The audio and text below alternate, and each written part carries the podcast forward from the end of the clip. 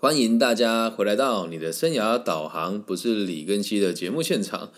那我们今天呢，这个也是特别企划，什么特别企划呢？呃，在这个连假的这几天哦，大家都知道我没什么事情嘛，那就是很多粉丝陆陆续续问我一些问题，我就慢慢的回答大家。但是非常巧合的事情是，呃，有八位，真的在这几天有八位，有八位粉丝问我说，我喜欢上的人。有男女朋友该怎么办？嗨，小安同学，对我到家了。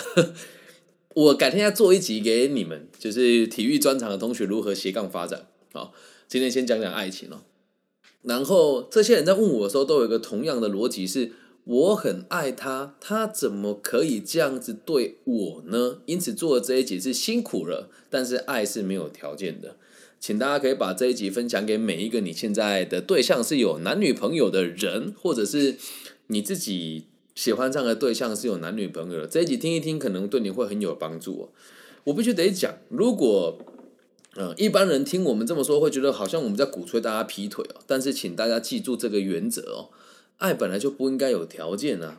你说他如果爱你的话，那。你就你你他如果也爱你的话，他应该也要无条件的接纳你的每一件事情，而只是现在他的状况是他有另外一半，而他也喜欢上你了。然后重点是在这八个同朋友当中，有六个人的对象是跟我说，原配也理解他有第三个人出现，但是原配也能接受有三个人同时在爱情的世界里面互相相处。那我到底该怎么办？我就想了很久，有人会说你讲的很简单，那当你自己遇到，你能接受吗？嗯，我有发生过，而且当时的对象是，我知道他本来是我的另一半，然后他已经开始的跟别人有爱情的往来，然后也跟我说我喜欢上别人了，那要不要分开？你自己做决定。而我的，我曾经很难过过一阵子，之所以现在会对爱情这个事情看得那么开的原因，是因为。我当时真的看通了这件事情，是他有喜欢的人能够照顾他也好，我无所谓。我真的很喜欢他，那有另外一个人喜欢他，我曾经也很想占有他。可是问题是，如果你占有他，不代表你不信任他吗？听懂我的意思吗？就像回归到根本，我心里面真正的声音是，我认为他最后还是会选择我，我是这么想的。好，我认为到最后他还是会选择我，所以我愿意继续为他付出。那这中间其实很多复杂事情，只是我们今天没办法把人名说出来的原因，是因为呃，我看他们现在的关系也都还是维持的还不错。那我不想要拿这件事情来让人家觉得说我在消费我跟他的爱情哦，而这样子的对象不是只有一个。那我在过程当中被人家劈腿，你也可以可以说我被人家绿了的时候。在年轻的时期，是我觉得自己不够好啊，所以当然你的另外一半就还会去想要找其他人来满足他自己其他的欲望与需求。这时候你该检讨的其实是你自己啊，检讨哪哪两个部分呢？第一个，你怎么会让自己喜欢上一个不能把爱全部给你的人？第二个，就是因为你不够好，他才会变成这样子的存在。反过反过来讲，以我现在的状况跟各方面客观的条件来说，我可以这么说啦，就是如果我的对象，假设我有对象，我的对象会喜欢上其他的男生，或者喜欢上其他不能讲男生，这样有点狭隘了。喜欢上其他的对象，就代表我的好不是他所要的啊。那回归到根本，你会跟我说，那你这样不是很病态吗？是鼓吹大家去当小三吗？原则上是这个样子哦。如果对方有家庭背景的话，当然是以不能发生为第一指导原则。但是反过来说呢，任何事情都有意外嘛。你喜欢上有夫之妇或是有妇之妇的话，一定要一定要让对方把关系结束了，你再跟他谈感情。否则你要你可能会破坏到别人的家庭嘛。那如果今天没有论及婚嫁，或是就算有论及婚嫁，但没有小孩子，你又用你的自由意志喜欢上别人，也有可能发生。但我这边，我们今天这一集主要是针对这些我们所谓的在爱情当中的受害者。那我这边受害者定义也是有原因的哦。就我个人的角度，我并不认为你是受害者，因为这八个人打打传讯息跟打电话给我当中呢，有六个人是说我在嚎啕大哭。记住啊，嚎啕大哭不代表你是弱势的一方，因为在另外一个人的眼中你是小三，你才是第三者。那有的人会跟我说啊，他跟我说他跟他分手分不开，放屁！什么叫分手分不开？是他跟他连体，是不是？不可能发生的。所以你要先知道你的对象在说谎的这件事情，你也得包容他。这个世界最可怕的就是你不知道对方说谎，又或者是你知道他说谎了，而你却选择假装不知道。所以回归到根本，就是跟大家讲一个道理哦：你喜欢的人有其他的对象，你能做的事情就是好好的陪着他，到他回心转意为止。那这个为止到什么地步呢？假设对方跟你讲说，我就真的不喜欢你，你不要再打扰我了，那也不影响你跟他的爱情关系呀。他不希望你打扰他，那你就不你就不能再爱他吗？没有啊。如果他的爱是希望你滚到一边去的话，你就该配合他嘛，因为你只希望他开心。那如果没有做到这一步，代表你不是爱他，你只是用这个受害者之名在。行让对方被你控制之时而已啊！我知道这句话讲的有点重，但回归到根本呢，你因为放不下才来问我这个问题，那我这个我说的话也不是要你放下，我说的话是要你看清楚他的真实的样貌跟真实的面目是如何。有的人会说，呃，听了之后觉得很心痛，但是这该怎么说呢？呃，我讲我自己的例子好了。当时我的对象跟我说他喜欢上别人，要不要在一起，我自己决定。然后我说我可以接受。然后我每天工作，每天哭，我也没有让他知道这件事情。我就只问我自己是什么状况，我还喜不喜欢他。但我觉得我是喜欢他的，所以我后来就做了这个决定。你想怎么跟他相处，跟我没有太大的关系。但我希望你和我相处的时候，可以把时间给我，在这个当下，起码不要做让我觉得你还。比在意他比在意我更多的事情，那我就可以接受了。我就这么做了大概一年吧。但后来，但后来他跟我讲说，如果不分开，他就要伤害我，要玉石俱焚。那这时候我就选择离开了。为什么？已经跌破那条底线了。他跟我讲说，呃，我不爱你了，我喜欢上别人了，希望你不要打扰我，而且我也不会，我也不想要跟你继续维持这段关系。到这时候，我们的爱情才算结束。我知道很多人会觉得这样子的说法很荒谬，但我还是要问你一件事情啊：我们都是成年人了，如果每个人的爱情都是奢望别人舍弃一切才跟你谈恋爱的话，那说真的，对你跟对他都不公平啊！所以我在我的世界里面，我觉得离婚跟分手没有什么大不了的，但是最大不了的事情是我们不知道自己的需求，然后勉强自己和别人在一起，或是勉强自己去委屈自己的状况。那这个就没有必要了，这样能够理解吗？所以回归到根本，假设你真的喜欢他的话，请记住这一句话：爱是没有条件的，爱是没有条件的。那反观了，如果是我自己，我认为我很难爱上一个喜欢上别人的人啊。假设他原本有。对象，现实状况是这样。假设他原本有他自己的对象，然后他跟他的对象没有结婚，那这样子的状况之下，我是可以接受，也可以理解的。啊，但是如果今天对方跟我讲说，因为我我了解我没有想要占有他，所以这不是我扎也不是他乐色哦，是我希望他知道，因为我很在意你用这样子的方式跟你相处，即使我们两个的未来不是就是结婚生小孩，拥有以后的一切，但原则上是。必须得每一个人都保持好非常清醒的状态，因为在爱里面最怕是有人突然跳水了，或是反水了。什么叫跳水跟反水？这不是我的故事，是别人的。他爱上了一个有女朋友的男生，原本这个女生呢也很甘愿接受这个角色，然后呢有一天这个女生就突然坐不住了，于是就跑去。跟这个男生说：“我希望你可以跟对方坦白我们的关系。”那在这个状况之下，请问错的人是谁啊？对吧？是是这个渣男男生，还是这个你们原本两两两人讲好了相处模式而反悔的你自己呢？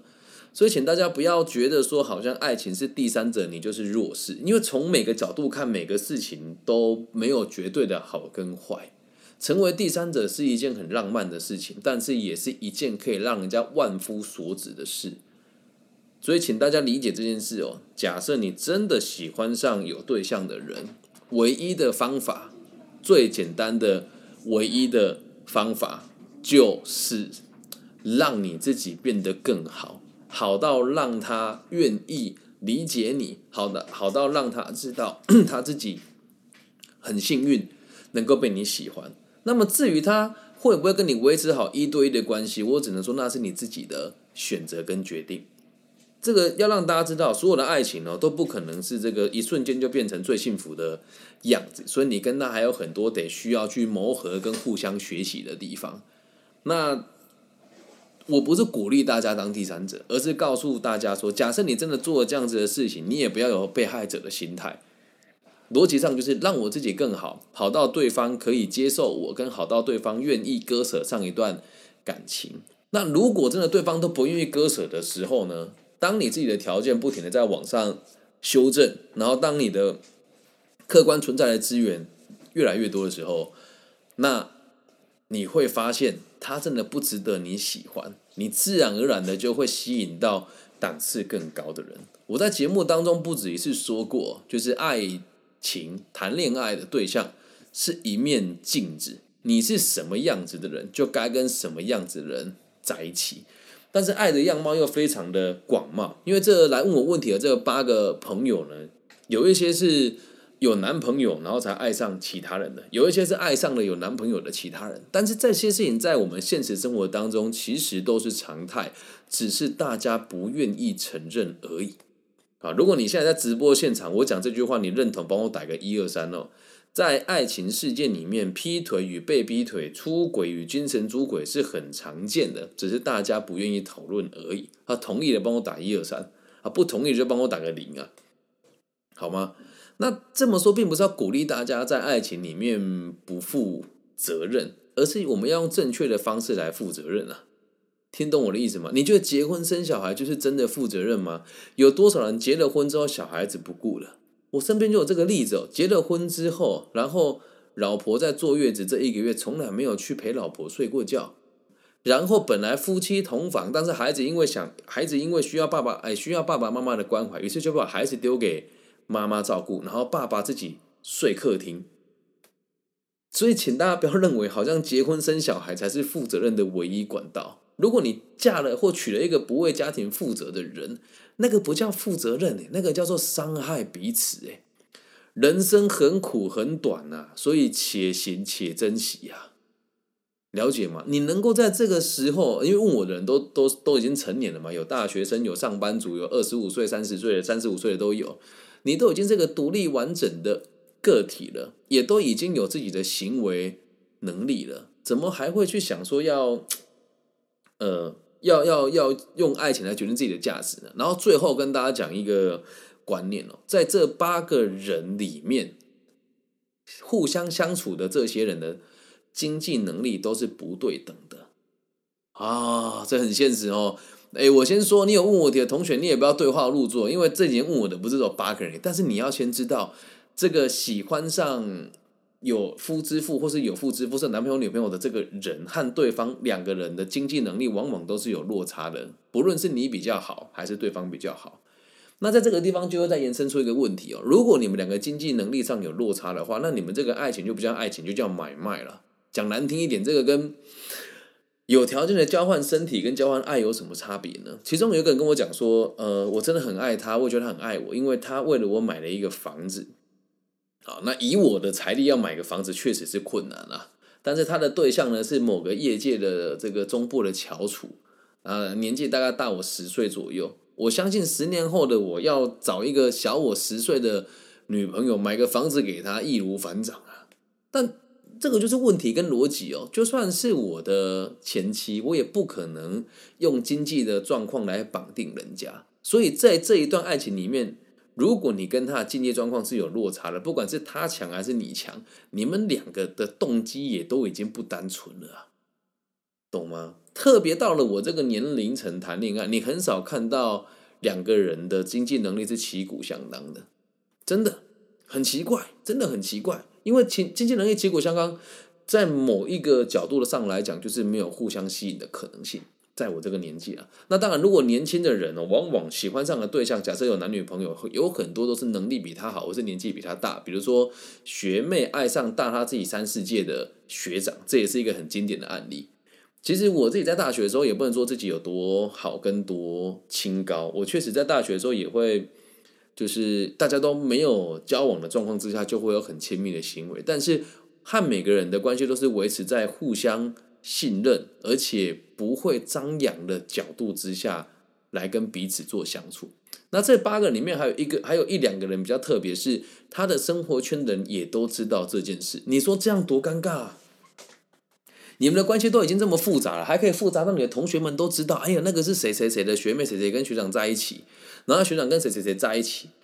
如果爱情的故事是拿来让大家彼此说嘴，是成为茶余饭后的话题的人，那我必须得讲，你们没有一个人有资格谈恋爱，懂吗？爱情是你跟他的事情啊。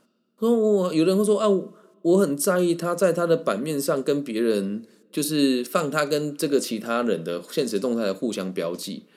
啊，你本来就是第三者，你还要去限制他这个事情干嘛？但也有人是这个样子的哦，她的男朋友。劈腿了，而他自己选择了接纳他，跟我说很痛苦，他不知道该怎么办。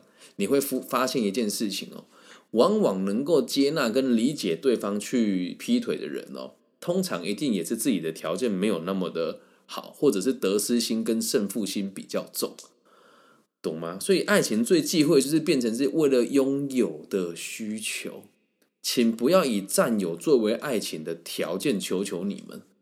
这时候一定会有人讲说：“老师，你在鼓吹大家劈腿吗？”不是啊，不要这样想。我想要占有一个人，我就应该让他发自内心的爱我，而不是限制他不要跟别人往来。我曾经犯过这个错啊，在我大学的时候的女朋友，我还记得有一次我在我在马祖服役嘛，然后呢，他就跟我讲说，他要跟学长去吃宵夜。哦，谁受得了？大学生跟学长吃宵夜，想当初他就是跟我吃宵夜才被我吃掉啊，不是？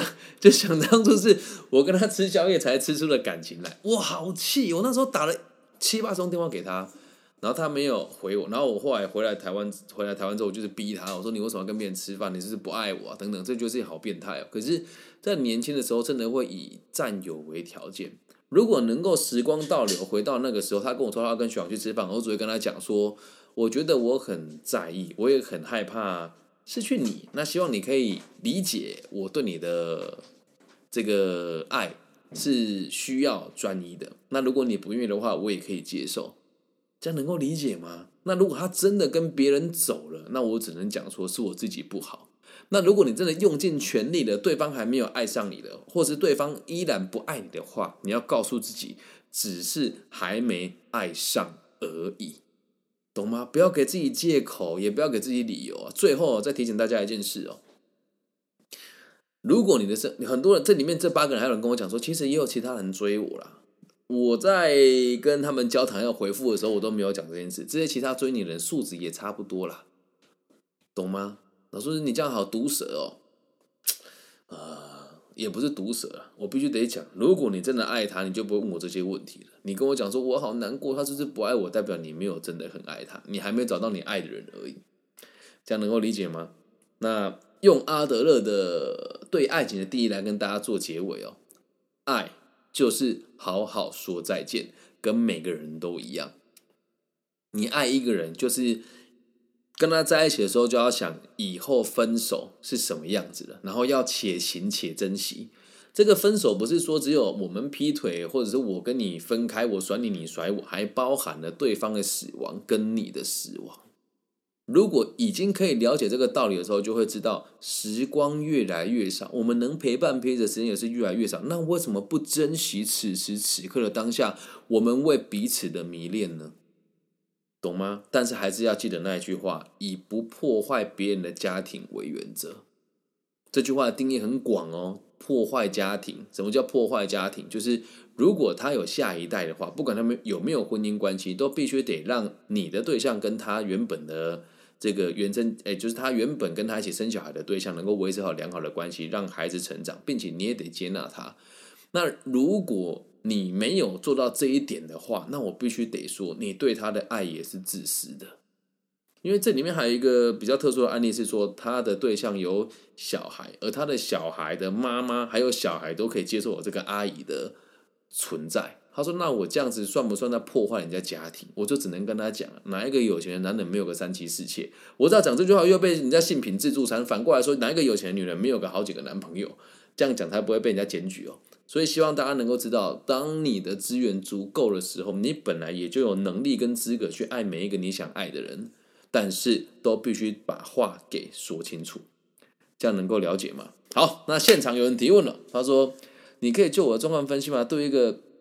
呃，你你不介意我可以讲了哈，好，就是他呃，我我的这个朋友他是一个同志，然后他喜欢上一个有女朋友的男生，而且这个男生跟他前女友还有关系，那为什么要跟你交往？原因其实很简单呢，可能你身上有某一些特质是他在他女朋友身上得不到的吧。那如果你也可以接受这件事，你就应该去接纳他，代表他没有完全的喜欢上，这跟性别没有关系哦。我们把每个人都想成独立的个体哦。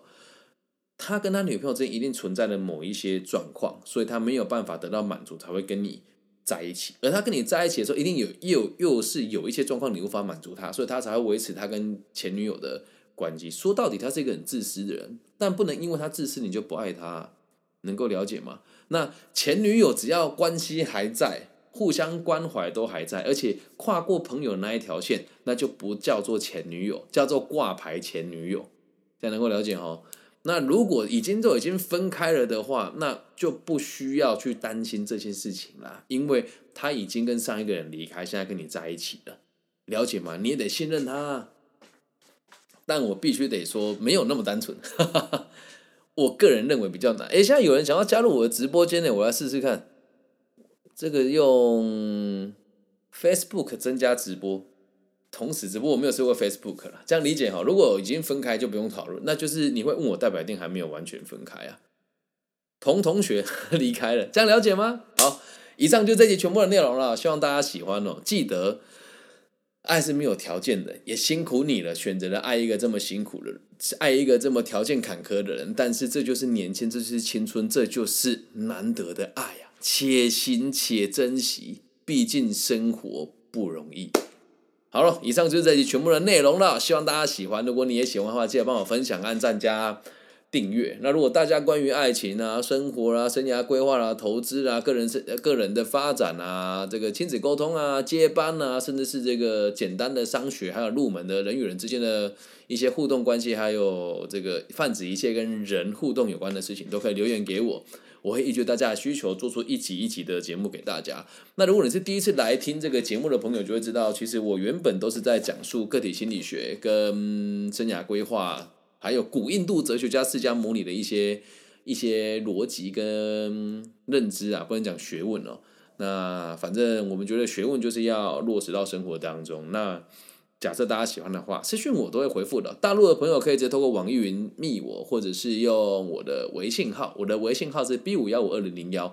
那其他地区的朋友可以用 Google Park、Apple Park、Spotify、Facebook、Instagram、呃 YouTube 找我的名字，我叫李更新，木子李，甲乙丙丁戊己更新的更，然后王羲之的羲。那私讯我我都会回复大家。希望我们的节目的存在可以让社会有更多安定的可能性，也希望大家在听完节目的时候可以找一个让你舒服的角落。祝福在全世界听我们节目的每一个人都可以平安、健康、顺心，包含你，包含我，我爱你们，拜拜。